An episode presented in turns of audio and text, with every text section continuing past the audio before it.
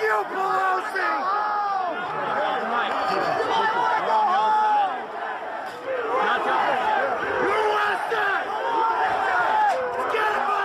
Sechster Januar 2021, ein Mittwoch. Es ist zuerst nur ein Raunen, das durch die sozialen Netzwerke geht. Erste Meldungen über das, was in Washington passiert. Menschen drängen zum Kapitol. Schnell tauchen die ersten Fotos auf. Alles wird live gestreamt und es wird klar, hier droht etwas aus dem Ruder zu laufen. Der Nachrichtensender CNN reagiert schnell. Erste Kameraaufnahmen zeigen die Demonstrierenden. Inzwischen werden sie von vielen bereits Terroristinnen oder Terroristen genannt. Sie haben einen Galgen für Vizepräsident Mike Pence aufgebaut.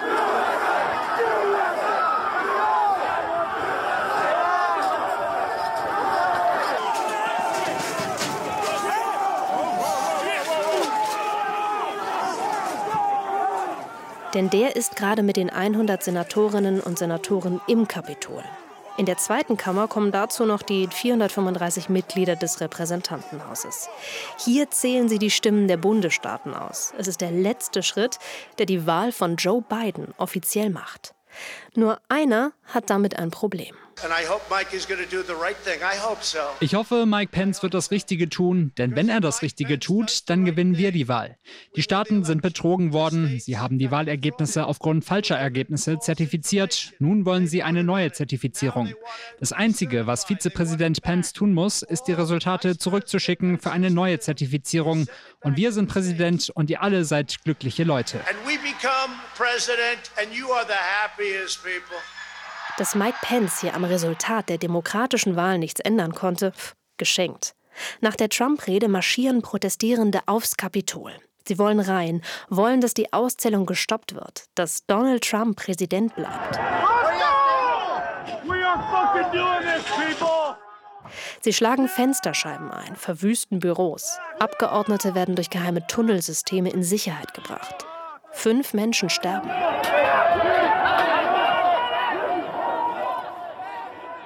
Und all das wegen einer Lüge. Über Jahre hat Donald Trump die Angst vor falscher Stimmabgabe geschürt. Die Briefwahl, die im Corona-Jahr 2020 wichtig wurde, war Trump und seiner Partei schon länger ein Dorn im Auge. Gut, von Donald Trump haben wahrscheinlich jetzt die wenigsten einen anständigen Abgang erwartet, aber was dann doch überrascht hat, das war, wie viele bereit waren mitzumachen. Wie viele Mitglieder der Republikanischen Partei im vollen Ernst behaupteten, dass es wirklich Ungereimtheiten bei der Wahl gab. Und wie viele bis heute noch diese Lüge glauben. 53 Prozent aller republikanischen Wählerinnen und Wähler gaben im Mai bei einer Umfrage an, dass Donald Trump der rechtmäßige Präsident sei. 53 Prozent. Wie kann das sein? Wie wird aus einer Lüge für viele Menschen die Wahrheit? Netz aus Lügen. Die globale Macht der Desinformation. Ein Podcast der Bundeszentrale für politische Bildung. Folge 1. Der Hack. Hallo, mein Name ist Ann-Kathrin Büsker und in diesem Podcast geht es um Lügen. Damit meinen wir nicht Alltagslügen wie sorry, mein Computer hat sich aufgehängt, deshalb bin ich zu spät zum Meeting, sondern politische Lügen. Lügen, die Menschen täuschen sollen, sie verunsichern, sie zweifeln lassen an der Demokratie. Kurz, wir reden über Desinformation. In diesem Podcast wollen wir über den Tellerrand schauen. Wir wollen uns Desinformation weltweit ansehen. Raus aus Deutschland, um den Blick für die Dinge zu schärfen, die alle Lügen gemeinsam haben. Jede Folge schauen wir uns ein anderes Land an, von Russland über die USA bis nach Taiwan. Wir wollen herausfinden, welche Rolle spielt Desinformation in der Welt. Ist es wirklich so schlimm, wie wir denken, oder ist Desinformation nur ein Gespenst? Fangen wir bei uns selbst an, denn schließlich stehen hier auch gerade Wahlen an. Ich rufe auf den Tagesordnungspunkt 24, Beratung des Antrags der Fraktion der Donnerstag, 22. April 2021. Der Wahlkampf, er hat just in dieser Woche angefangen. Gerade hat die Union ihren Kanzlerkandidaten Armin Laschet vorgestellt und damit wurde auch ein monatelanger Machtkampf, wer denn nun von Unionsseite antritt, beendet. Auch wenn der September noch ewig weit weg scheint, im Bundestag geht es schon ums Ganze.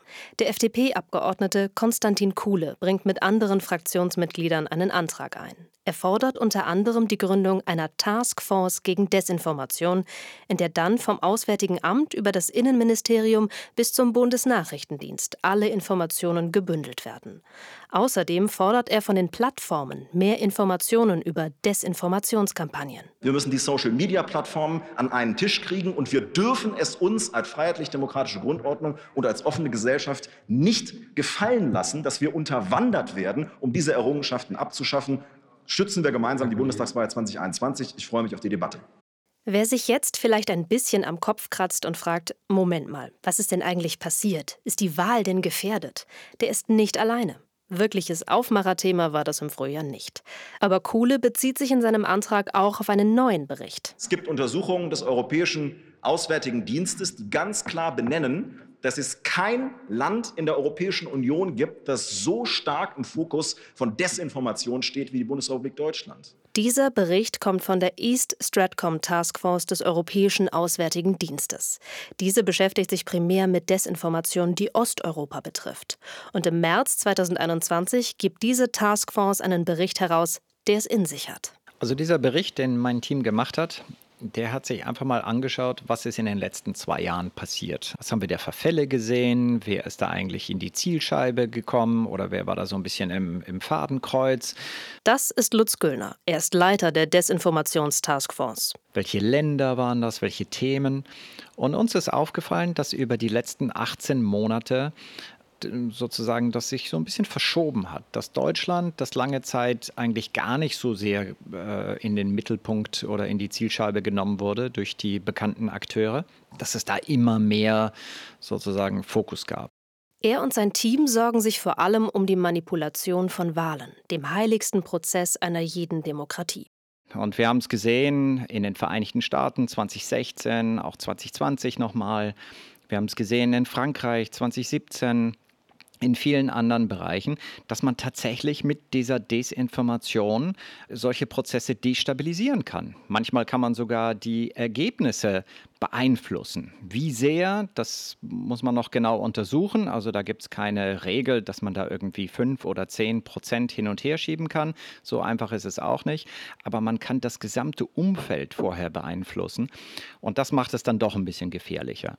Gegründet wurde die Taskforce im Jahr 2016. Die EU-Staaten wollten auf russische Desinformationskampagnen in Osteuropa reagieren, die nach der Annexion der Krim 2014 immer lauter wurden.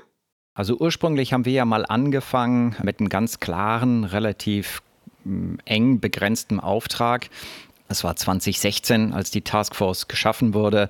Da sollte man sich anschauen, wie funktionieren insbesondere die russischen Desinformationskampagnen bei unseren östlichen Nachbarn. Also das war die Zeit der Ukraine, die Annexion der Krim, äh, der Krieg begann in der Ostukraine und es gab ein massives, ein flächendeckendes ähm, Ausfahren von Desinformationskampagnen von russischen Akteuren in der Ukraine insbesondere. Und da hat sich die EU gesagt, wir müssen dagegenhalten. Und obwohl die Taskforce des Europäischen Auswärtigen Dienstes natürlich eine Institution mit klarem politischen Auftrag ist, Lutz Güllner ist Fachmann. Er und sein Team schauen sich genau an, wie groß die versuchte Einflussnahme in europäischen Staaten ist. Auf der Webseite der Taskforce wird dann zusammengetragen, welche Narrative im Umlauf sind. Zum Redaktionsschluss hat die Datenbank 12.784 Einträge. Diese Datenbank ist das Herzstück der Arbeit. Zusätzlich veröffentlicht Güllners Taskforce noch Analysen, berät Mitgliedstaaten und Thinktanks. Konstantin Kuhle sagt im Bundestag, es geht hier nicht nur um pro-russische Narrative. Der Westen soll als handlungsunfähig erscheinen. Autoritäre Regierungen nutzen das Internet als Kommunikationsplattform, aber auch als Plattform für Cyberangriffe. Sie nutzen die sozialen Medien, sie nutzen verdeckte Finanzierung, sie nutzen andere Wege, um auf ganz unterschiedlichen Kanälen die Willensbildung in demokratischen Staaten Europas zu beeinflussen. Und warum tun sie das, meine Damen und Herren? Sie tun das aus folgendem Grund. Je mehr Menschen an der Handlungsfähigkeit staatlicher Organisationen, Institutionen zweifeln, umso leichter können sich Putin und Erdogan als starke Führungspersönlichkeiten inszenieren. Wir wollen in dieser Folge herausfinden, wie Desinformation aus dem Ausland gestreut wird und ob diese Desinformation genutzt werden kann, in unseren Wahlkampf einzugreifen. Ganz konkret geht es um eine Aktion, die mit Hacks und Leaks arbeitet und vermutlich aus Russland kommt. Konstantin Kuhles Rede im Deutschen Bundestag hat einen konkreten Anlass. Denn spätestens seit Februar gibt es eine koordinierte Hacking-Attacke gegen Mitglieder des Deutschen Bundestages. Das Ziel? Desinformation soll auf ihren Social-Media-Accounts verbreitet werden. Was passiert konkret und was muss geschehen? Erstens, wir erfahren in diesen Tagen, dass in den letzten Wochen und Monaten mindestens sieben Bundestagsabgeordnete zum Ziel, zu Opfern von Phishing-Angriffen geworden sind. Da wird versucht, Passwörter auszuforschen, mit denen soll man sich dann einloggen können in die Social-Media-Präsenzen von Abgeordneten, um dort Desinformation zu verbreiten. Und was lernen wir daraus? Wir müssen nicht nur an der IT-Sicherheit der Exekutive arbeiten, sondern auch an der IT-Sicherheit der Legislative. Auch bei den Kandidatinnen und Kandidaten, bei den Parteien, bei den Landespolitikern, bei den Kommunalpolitikern. Die Operation dahinter heißt Ghostwriter. Das US-amerikanische Sicherheitsunternehmen Mandiant hat die Operation Ghostwriter getauft, weil, Zitat, einheimische Journalistinnen und Analysten in den Zielländern nachgeahmt werden, um Artikel und Meinungsbeiträge zu posten. Zitat Ende. Ghostwriter produziert falsche Nachrichten, verschafft sich dann Zugang zu Nachrichtenseiten und Blogs in Litauen, Lettland und Polen, schreibt Mandiant. Hier ein paar Meldungen, die Ghostwriter in den vergangenen Jahren auf Nachrichtenseiten und Blogs platziert hat. 28. März 2017. Deutscher Bundeswehroffizier ist ein russischer Spion. 7. Juni 2018. Ein NATO-Panzer überfährt ein litauisches Kind. 29. Mai 2019. Deutsche NATO-Soldaten schänden einen jüdischen Friedhof in Litauen. 20. April 2020. Kanadische NATO-Soldaten schleppen Covid-19 nach Lettland ein. All diese Meldungen sind falsch, erstunken und erlogen. Und alle Meldungen sollen wohl Misstrauen gegen die NATO in baltischen Ländern und Polen schüren. Die Ghostwriter-Kampagne folgt dabei russischen Sicherheitsinteressen, wie Mandian schreibt. Und diese Kampagne, die soll jetzt eben auch in Deutschland laufen. Seit Februar diesen Jahres beobachtet das BFV intensive Angriffsaktivitäten eines Cyberakteurs in Deutschland. Eine eilig einberufene Pressekonferenz in Berlin. Es ist der 14. Juli. Innenminister Horst Seehofer, der Bundeswahlleiter, der Chef des Bundesamtes für Sicherheit in der Informationstechnik und der Chef des Verfassungsschutzes, Thomas Haldenwang, sprechen. Haldenwang haben wir gerade schon gehört. Nach bisheriger Erkenntnislage ist ein nachrichtendienstlicher Hintergrund wahrscheinlich. Im Fokus dieser Phishing-Angriffe der Cybergruppierung Ghostwriter stehen insbesondere private E-Mail-Adressen von Abgeordneten des Deutschen Bundestages und der Landtage und deren Mitarbeitende. Im Nicht-Fachdeutsch heißt das, Ghostwriter versucht, deutsche Abgeordnete auf Fake-Webseiten zu locken, die zum Beispiel aussehen wie ihr Online-Banking oder ein Online-Shop. Wenn diese dann dort ihr Passwort eingeben, dann haben das die Hacker oder Hackerinnen. Nochmal Thomas Haldenwang. Das Konto einer Person wird gleichsam gekapert und mit gestohlenen Daten bestückt. So ist es auch in anderen Ländern geschehen. Desinformationen können außerdem über weitere Verbreitungswege in Umlauf gebracht werden. Hierzu gehören sogenannte Hack-and-Publish-Operationen, bei denen echte und damit grundsätzlich glaubwürdige Nachrichtenseiten im ersten Schritt angegriffen und dann kompromittiert werden um dann in einem zweiten Schritt Desinformationen auf diesen Nachrichtenkanälen zu veröffentlichen. Das ist nur ein kleiner Auszug der. Was Thomas Haldenwang da erzählt, ist eigentlich ein ziemlicher Hammer. Das merkt man, wenn man den Blick aus Deutschland richtet und sich ein Land anschaut, bei dem Ghostwriter schon länger aktiv ist. Polen. Ich mal mal kurz ein Bild. Stellt euch vor, die E-Mails von Kanzleramtsminister Helge Braun würden gehackt werden. Und dann gäbe es eine Telegram-Gruppe, ich nenne sie mal Braun Leaks, die andauernd neue Mails von Braun posten. Passend mit lustigen Sprüchen und Memes. Genau das ist in Polen passiert. Die Mails des dortigen Kanzleramtsministers Michal Dvořik, der Job ist jetzt nicht hundertprozentig derselbe, aber sehr nah dran, wurden im Juni 2021 geleakt. Auf Telegram. Zum Beispiel die Nachricht von Dvořik, in der er einen Einsatz der polnischen Armee gegen Demonstrantinnen gegen das Abtreibungsverbot ablehnt. Der Telegram-Kanal hatte 90.000 Abrufe am Tag, bis er stillgelegt wurde. Nicht nur Michael Dvořik ist betroffen. Mehr als 700 gehackte E-Mail-Accounts wurden bislang gefunden. Wie viel Material wirklich abgefischt wurde, ist noch nicht bekannt. In manchen Fällen gab es sogar direkten Zugriff auf die Social-Media-Konten von Politikerinnen und Politikern. Im Januar wurde zum Beispiel der Twitter-Account des stellvertretenden Fraktionsvorsitzenden der regierenden Peace-Partei von Ghostwriter übernommen.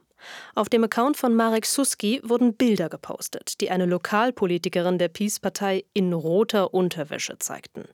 Dazu die Aufforderung, dass die Politikerin aufhören solle, ihm Fotos zu schicken und ihn zu belästigen. Ob diese Bilder echt waren oder nicht, ist unklar. Ihre E-Mail-Adresse war jedenfalls auf einer Liste kompromittierter Accounts zu lesen. Der Hashtag Suskigate ging rum, die Bilder der Politikerin hängen fest im Netz. Das Ziel, größtmögliche Verwirrung zu stiften, zu destabilisieren, das ist geglückt. Und all das ist das Werk von Ghostwriter. Ich heiße Anna Gilewska. Ich bin Investigativchefin bei Reporters Foundation und V-Square. Meine journalistischen Themen sind Desinformationskampagnen und Propaganda. Anna Gilewska verfolgt den Ghostwriter-Skandal schon lange. Dabei ist es gar nicht so einfach zu sagen, das ist Ghostwriter. Es geht nicht nur um Falschmeldungen, es geht nicht nur ums Hacken, nicht nur ums Leaken, sondern es ist ein Zusammenspiel verschiedenster Methoden. So, what we usually mean by ghostwriter is the whole complex operation. Wenn wir von Ghostwriter sprechen, dann meinen wir in der Regel eine Vielzahl von Angriffen mit unterschiedlichen Tools und verschiedene Arten von Angriffen. Es ist eine große Cyberspionageoperation. Die beinhaltet Phishing und Desinformationskampagnen. In Polen trifft das hauptsächlich Politiker und Politikerinnen der Regierungspartei PiS. Aber auch die Lokalpolitik ist betroffen. MPs, but also some uh, officials uh, from the local governments. Wie Anna Gilewska eigentlich zum Thema Ghostwriter gekommen ist, zeigt schön, wie umfassend die Attacke ist. Im April 2020, also mehr als ein Jahr vor dem Telegram-Kanal mit den Mails vom Kanzleramtsminister, wird auf der Webseite der polnischen Militärakademie ein gefälschter Brief veröffentlicht. Der Präsident der Akademie, die man am ehesten mit der Universität der Bundeswehr vergleichen könnte, rief in dem gefälschten Brief dazu auf, dass Soldaten gegen die NATO rebellieren sollten. Anna Gilewska hört von dieser Story und denkt sich nichts weiter dabei. Eine Hacking-Geschichte unter vielen. Als dann aber im Herbst 2020 die Social-Media-Accounts von polnischen Politikerinnen und Politikern gehackt werden, da denkt sie, Moment mal, vielleicht sind das nicht einzelne Attacken, vielleicht gehört das alles zusammen. So we started uh wir haben uns das mal genauer angeschaut und dabei herausgefunden, dass es eine massive Phishing-Kampagne in Polen gibt. Im März haben wir dann den ersten Report veröffentlicht, in dem wir versucht haben, die polnische Bevölkerung zu warnen. Knapp 1000 E-Mails wurden vermutlich angegriffen. In mehreren hundert könnte der Einbruch geglückt sein. Like thousands emails might have been targeted and hundreds might have been compromised. Passiert ist nach dieser Warnung übrigens nichts.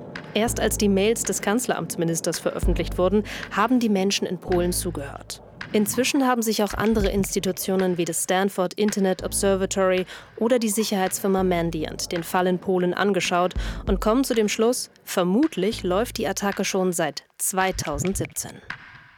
Yeah, I think we are ready. Now I'm on my mobile and Mr. Piotr is sitting just uh, next to me. Stanisław Żaryn, I'm a spokesperson of Minister Special Service Coordinator. My main task is to, um, I'm responsible for the information policy of um, the Secret Service community in Poland. Stanisław Żarin ist der Pressesprecher der polnischen Geheimdienste. Er sagt offen, die Attacke kommt aus Russland. Er kennt die falschen Schlagzeilen über die NATO, den Hashtag Suskigate, die geleakten E-Mails von Michael. So-called uh, Ghostwriter campaign is long-term. Uh, die Ghostwriter-Kampagne ist eine langfristige und breit angelegte Operation der russischen Geheimdienste gegen Polen, gegen die baltischen Staaten und gegen Deutschland.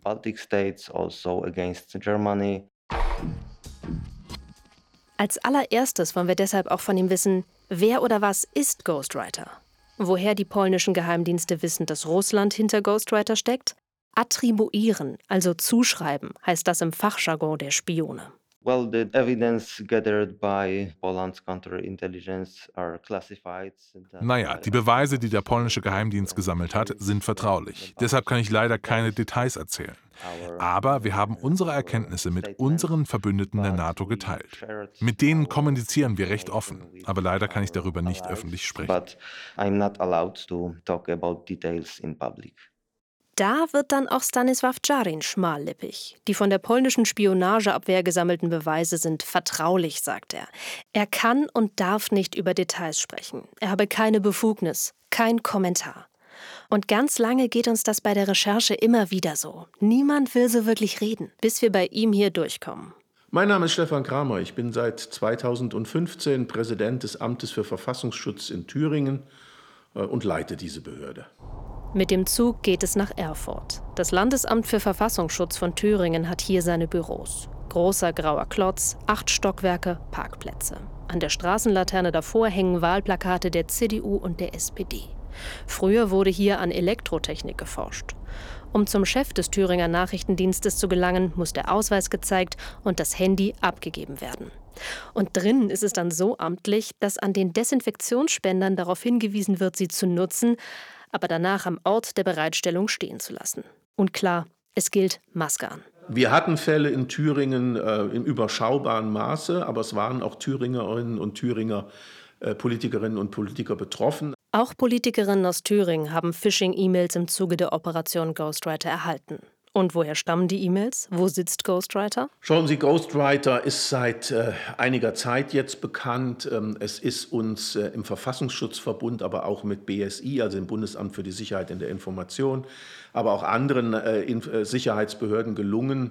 Und da muss ich sagen, wir weniger jetzt lokal, sondern das sind eher unsere Kolleginnen und Kollegen auf Bundesebene, die da auch technisch ganz anders aufgestellt sind. Also es ist uns gemeinsam gelungen, äh, in der Tat festzustellen, dass äh, nicht wenige der Ursprungsressourcen ähm, sich in Russland finden. Russland. Was hat Russland davon? Und warum gerade jetzt? Geht es um die Bundestagswahl Ende September? Schauen Sie, äh, um diese Frage zu beantworten, äh, müsste ich äh, oder versetze ich mich einfach in die Rolle derjenigen, die auf der anderen Seite sitzen, um Ghostwriter einzusetzen. Und gebe noch eine Prise Fantasie dazu und vielleicht noch eine Prise an, an, an, an Ideen, die einem aus dem klassischen Bereich der Spionage, Destabilisierung äh, und Desinformation in den letzten Jahren schon begegnet sind. Ich gehe davon aus, dass wir in den nächsten vier Wochen bis zum Wahltermin noch sehr vorsichtig, sehr aufmerksam sein müssen und sehr genau hinschauen müssen, wenn neue Skandale vermeintlich das, das Licht der Öffentlichkeit erblicken, ob es dann wirklich Skandale sind oder ob es nicht fabrizierte Propaganda ist, beziehungsweise ob diese Dinge nicht möglicherweise genau aus diesen Ghostwriter-Aktionen äh, noch hervorkommen. Um das nochmal zu betonen, nachdem uns wochenlang niemand was zu Ghostwriter erzählen wollte, sagt uns jetzt der Chef des thüringischen Verfassungsschutzes, es könnte gut sein, dass Ghostwriter vor der Wahl zuschlägt. Ob das die Wahl in die eine oder andere Richtung drehen würde, ist unklar. Übrigens ist der echte Einfluss von Desinformation auf Wahlausgänge in der Wissenschaft noch größtenteils unerforscht. Denn dafür bräuchte man Vergleichsdaten, eine Grundlage, wie Wählerinnen und Wähler ohne die Desinformation abgestimmt hätten. Und in die Köpfe von Menschen reinzuschauen, das ist schwer. Aber was klar ist, Desinformation kann das Umfeld im Vorfeld einer Wahl beeinflussen. Oder wie Stefan Kramer sagt, auch hier das Ziel destabilisieren, verunsichern, Angst verbreiten, Wut verbreiten, gesellschaftliche Gruppen gegeneinander oder gegen Einzelpersonen aufzuhetzen. Ich will es nochmal deutlich sagen, ähm, das sind nicht irgendwelche Verrückten, die sich ausgedacht haben, sowas zu tun, sondern es sind in der Regel staatliche Institutionen dieser Länder, die diese Maßnahmen ganz gezielt einsetzen, um damit auch eine politische, militärische oder andere Strategie zu verfolgen.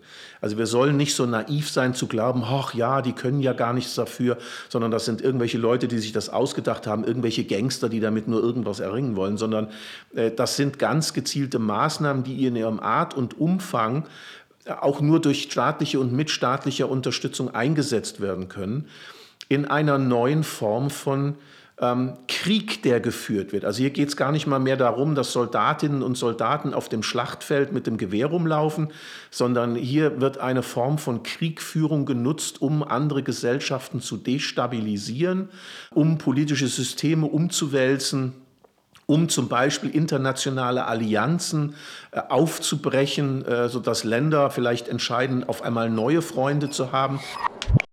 So, an dieser Stelle muss ich jetzt mal ganz kurz die Stopptaste drücken, weil hier jetzt ein paar Begriffe gefallen sind. Zuerst mal die Einordnung. Stefan Kramer ist der Präsident des thüringischen Verfassungsschutzes. Wenn er hier also von einer Form von Kriegsführung spricht, merkt man daran auch eine sicherheitspolitische Sicht auf Desinformation. Okay, das war der einfache Teil. Denn wenn wir schon bei Begrifflichkeiten sind, dann können wir gerade noch klären, was wir meinen, wenn wir Desinformation sagen. Denn andere hätten vielleicht dazu Fake News gesagt oder Misinformation, also Falschinformation. Um hier ein bisschen weiterzukommen, müssen wir kurz die Definitionen checken. Was meinen wir, wenn wir Desinformation sagen? Wir benutzen in diesem Podcast die Definition der Forscherin Claire Wardle. Die macht nämlich drei große Kategorien auf, wenn es um Lügen im Netz geht. Erstens Misinformation, Falschinformation. Unter Misinformation fällt alles, was falsch ist, aber nicht in böser Absicht erstellt wurde. Zum Beispiel geht kurz nach dem Hochwasser im Juli 2021 ein Video rum, das eine zerstörte Wuppertaler Talsperre zeigen soll. 30.000 Menschen sehen das Video in den ersten Tagen allein bei Telegram. Dabei ist dort nicht die Talsperre in Wuppertal zu sehen, sondern der Tagebau in Inden in Nordrhein-Westfalen, 100 Kilometer entfernt. Falschinformation verbreitet sich in einer unübersichtlichen Lage rasend schnell, aber meist nicht in böser Absicht. Zweitens Disinformation, Desinformation.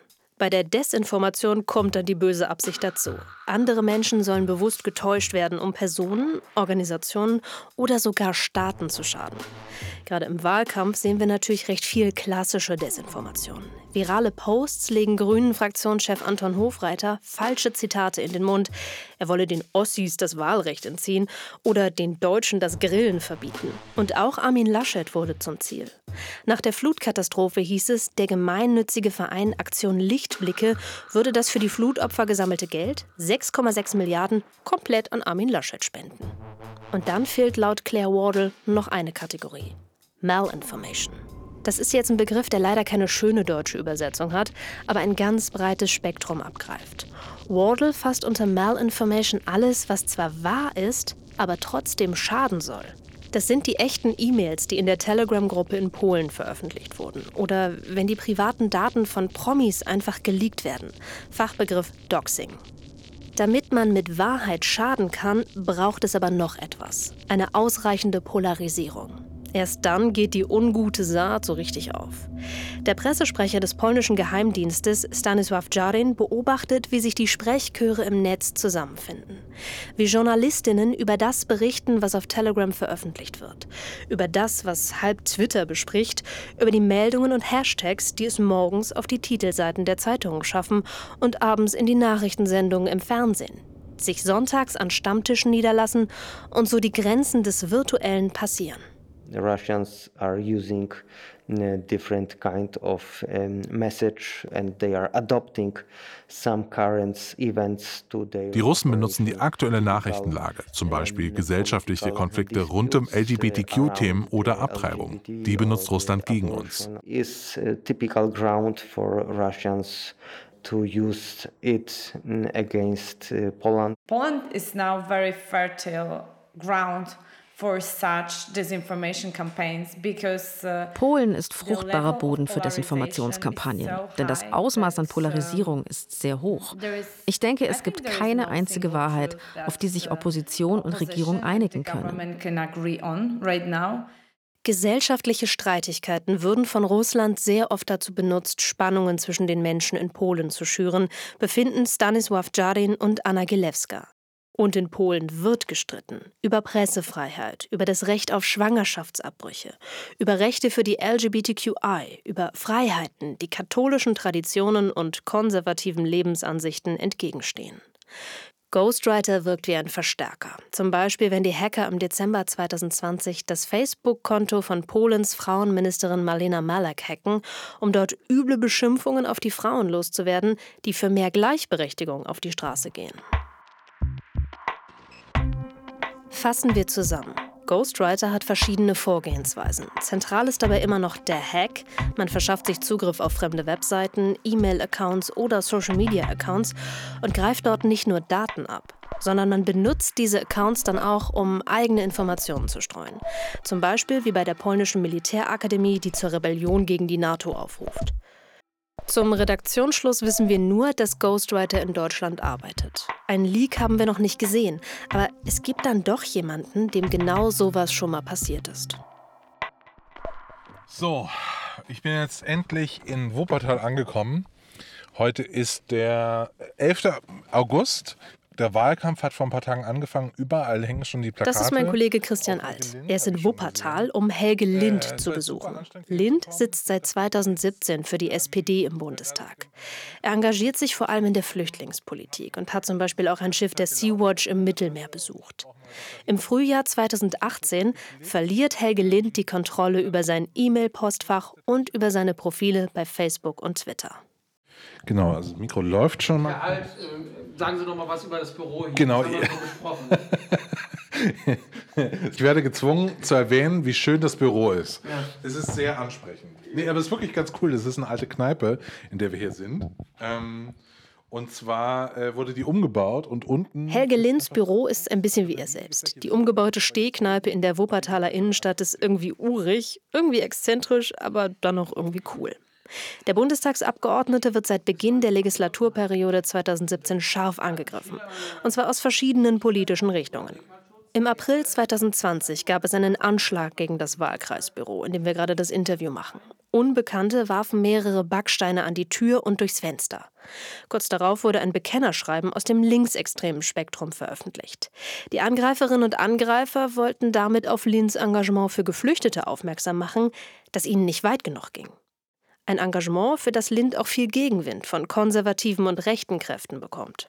Ich habe jetzt nicht nur dieses Hacking Doxing 1819 erlebt, sondern habe eine beeindruckende Biografie als äh, Zielscheibe von Hass, also werde auch deswegen von Hate Aid schon seit einiger Zeit betreut, weil bei mir wirklich massenhaft, man kann es nur so umschreiben, massenhaft per E-Mail, per Kommentaren, auf meinen eigenen Social Media Accounts, aber auch auf Plattformen, Tichys Einblick, PI News, Achse des Guten, Deutschland, Korea, Junge Freiheit und so weiter und so fort.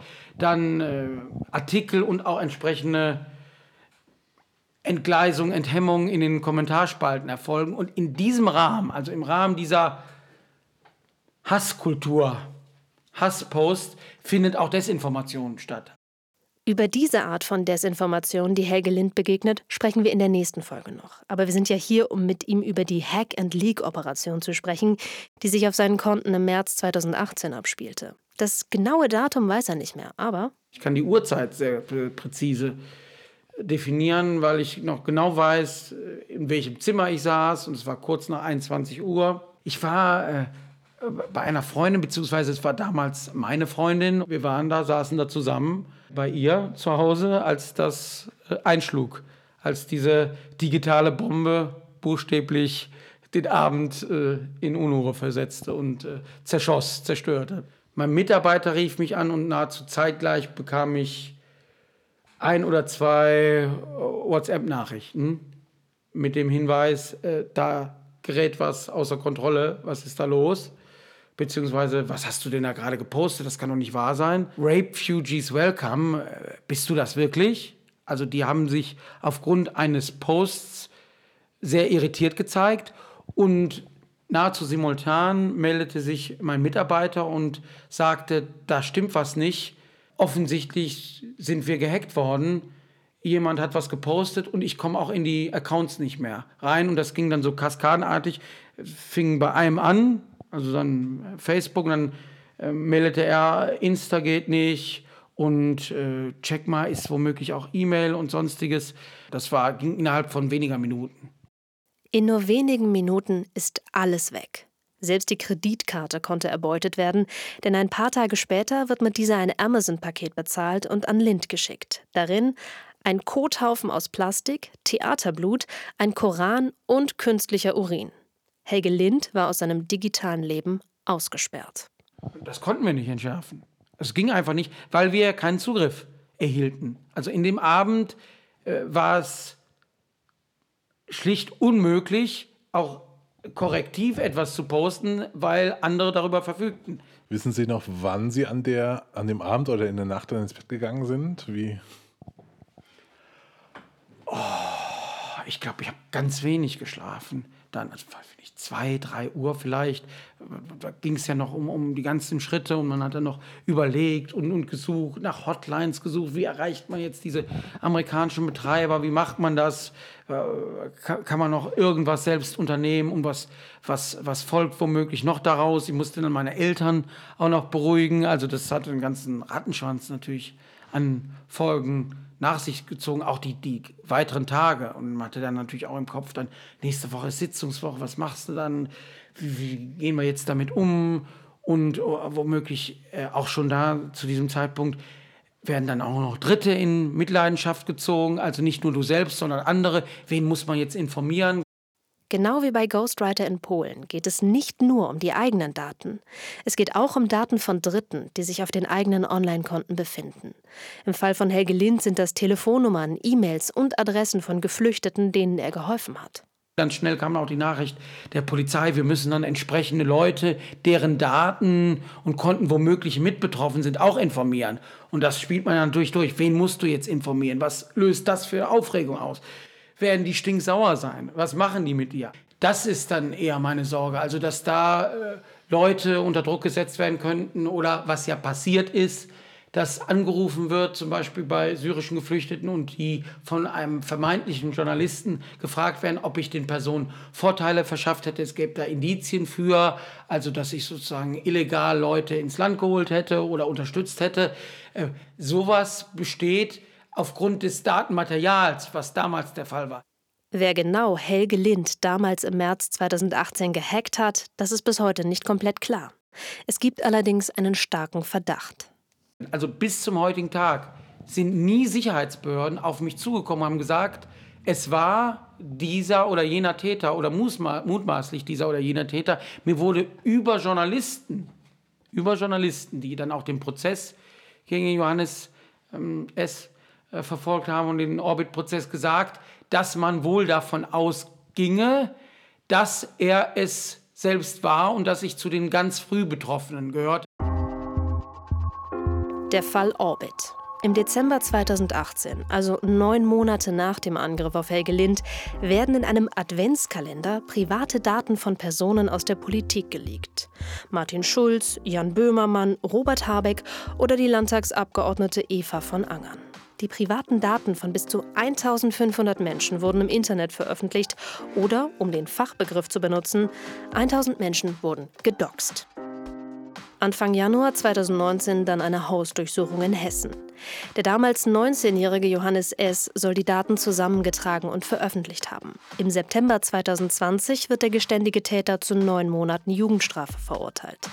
Ob er jetzt auch Helge Lind gehackt hat oder die Daten von woanders hat, ist nicht klar. Gedoxt wurden vor allem jene, die sich für Geflüchtete engagiert haben. AfD-Politikerinnen und Politiker fehlten völlig. Das Gericht war jedoch nicht der Ansicht, dass in den Leaks von Johannes S. eine klare politische Position zu erkennen war. Wie lange hatten das alles gedauert, also bis Sie da Ihre Konten wieder zurück hatten? Unterschiedlich, also mehrere Tage. Es ging dann bei, bei ähm, Twitter relativ schnell, also ungefähr vielleicht einen Tag Twitter, Instagram. Bei Facebook war es so dann, dass dann man auch bis zu den Abteilungen und Repräsentanzen in Berlin gehen musste, also normale Hotlines und sowas waren hoffnungs- und aussichtslos, sodass dann bei Facebook es so war, dass das dann geblockt werden konnte, stillgelegt wurde, aber dann nochmal enteignet wurde. Also das war offensichtlich, da hatten wir ja nichts mehr zu tun, Facebook nicht gelungen, diesen Zugriff wirklich äh, wasserdicht zu machen, sodass es dann nochmal sichtbar wurde, dass da jemand darauf Zugriff hatte und das Passwort geändert hatte, bis dann endgültig diese Fremdaneignung und dieses Hacking beendet war. Bei meinem E-Mail-Konto dauerte es mehrere Wochen. Es dauerte mehrere Wochen.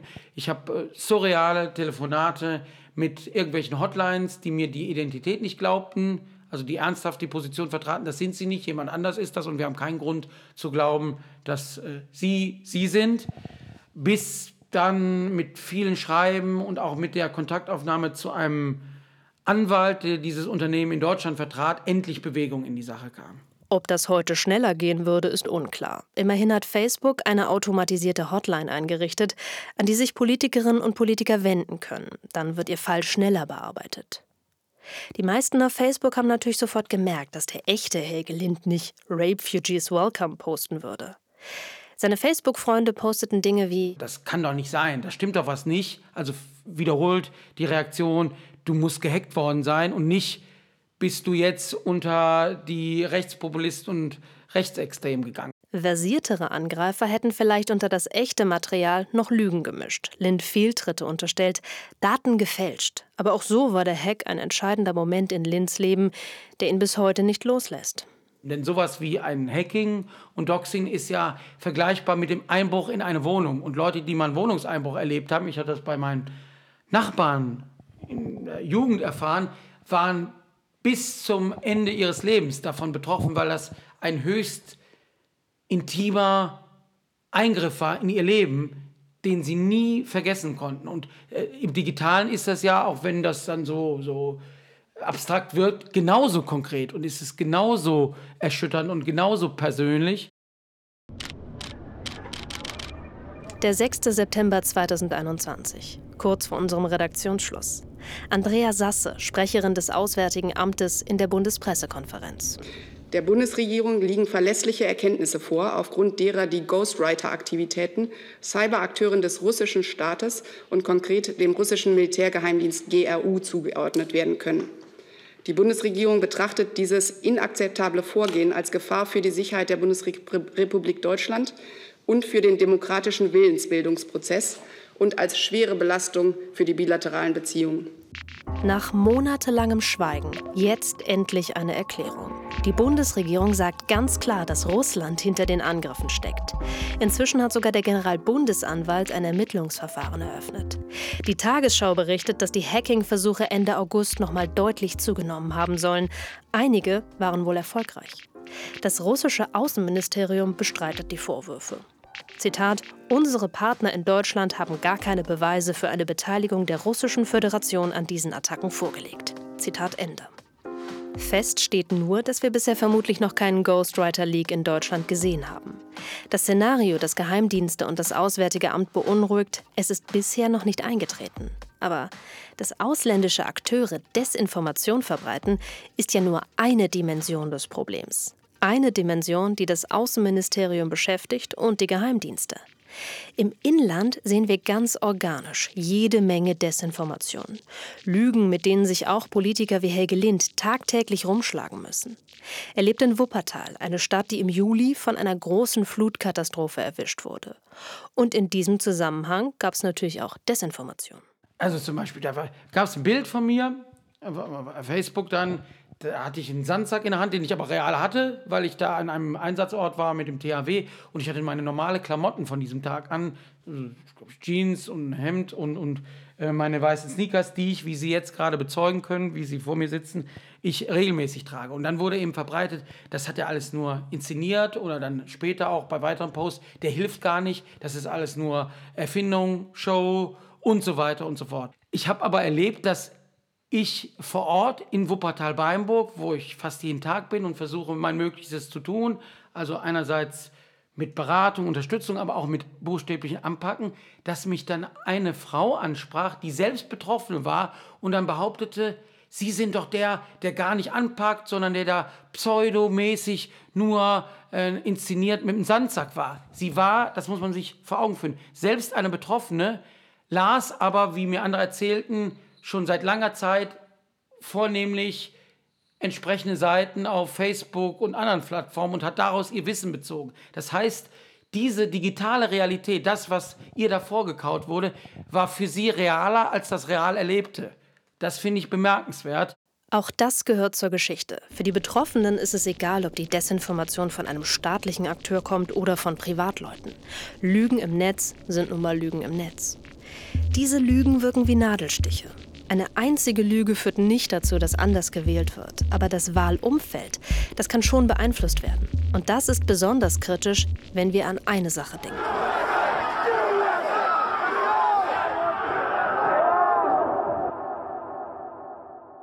Die Briefwahl. Darum geht's in der nächsten Folge. Während wir uns in dieser Folge um Desinformation aus dem Ausland gekümmert haben, geht's nächstes Mal um Lügen aus dem Inland. Denn auch in Deutschland wird seit Monaten die Legitimität der Briefwahl angezweifelt. Das war die erste Folge von Netz aus Lügen, die globale Macht der Desinformation. Diese Folge wurde geschrieben von Christian Alt, Sülke Grunwald und Jochen Dreier. Redaktion Bundeszentrale für politische Bildung Marion Bacher. Audioproduktion Simone Hundrieser. Fact-Checking Caroline Schwarz. Produktionshilfe Lena Kohlwees. Netz aus Lügen, die globale Macht der Desinformation ist ein Podcast der Bundeszentrale für politische Bildung, produziert von Kugel und Niere. Ich bin Ann-Kathrin Büsker und wenn ihr Feedback zu dieser Folge habt, schreibt uns gerne unter podcast.bpb.de. Bis zum nächsten Mal.